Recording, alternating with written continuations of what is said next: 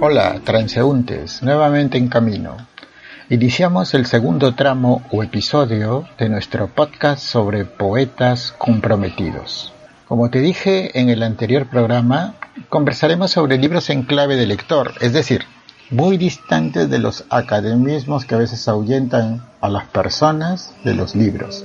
Sin más, iniciamos nuestro segundo episodio con el libro de Nanas. La cebolla es escarcha, cerrada y pobre.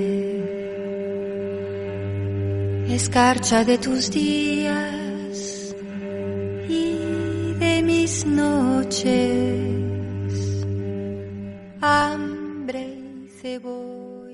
Antes de comentarte algo sobre el libro de Nanas, Quisiera que sepas que fue, en este caso particular, que el libro me encontró a mí y ahora te explico por qué.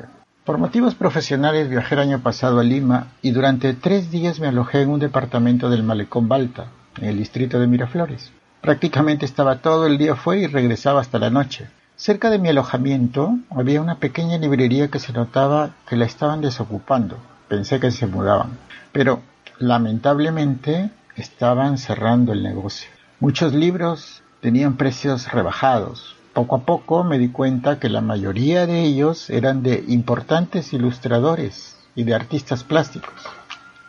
En una caja y cubierto por unos rollos de papel estaba el libro de nanas, una antología de canciones para arrullar a los niños, escritas por autores increíbles como Federico García Lorca, Gloria Fuertes, Gabriel Zelaya, Víctor Jara, entre otros. Es un libro precioso, ilustrado en lápiz y tinta china por la española Noemí Villamusa, a quien había conocido por sus dibujos en otros libros infantiles. Fue un encuentro feliz. No dudé que era el libro que me llevaría a casa. Esa noche lo leí y disfruté con las ilustraciones. Sin embargo, me conmovió mucho leer Nanas de la Cebolla, del poeta español Miguel Hernández.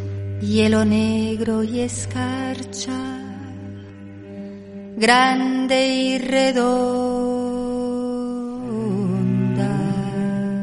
Que desde la cárcel le escribió a su niño aún lactante que por las cartas que recibía de su mujer se enteró que vivían en condiciones muy lamentables. No tenían que comer y solamente la madre le podía dar cebollas y el pecho para alimentarle. En la cuna del hambre mi niño estaba Miguel Hernández vivió como García Lorca y tantos intelectuales españoles, republicanos y nacionales, el horror de la guerra civil.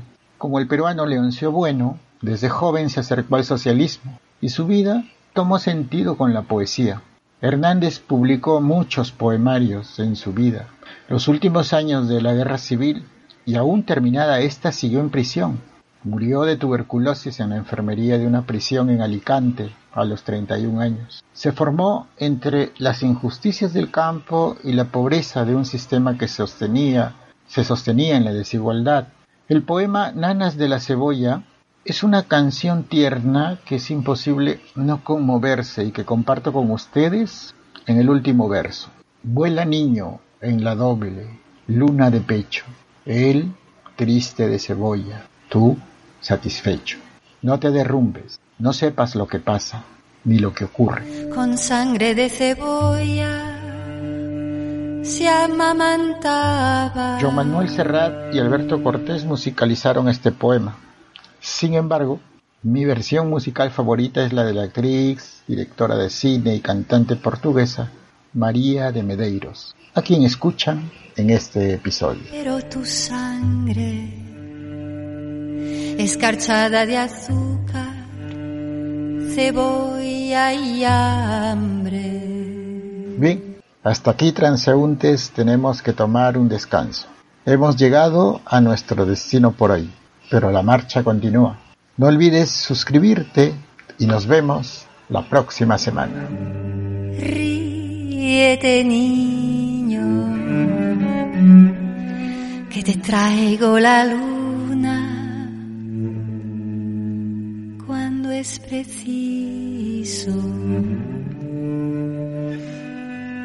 Tu risa me hace libre, me pone alas soledades me quita, cárcel me arranca,